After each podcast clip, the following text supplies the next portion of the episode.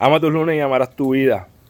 Eh, todo el mundo, no importa quién sea, tiene inseguridades en su vida. Todo el mundo, yo las tengo, tú las tienes.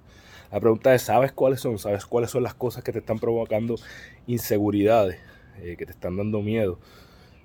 esta semana te invito a que, como las personas que logran cosas grandes, logran vencer sus inseguridades, hagas lo mismo.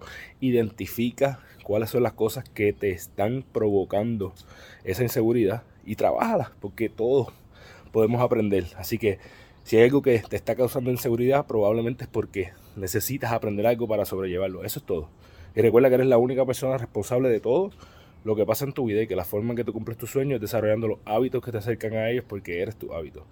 Diariamente toma las acciones que te acercan a tu mejor versión para que cuando vayas a la cama todas las noches puedas decir hoy yo gané mi día.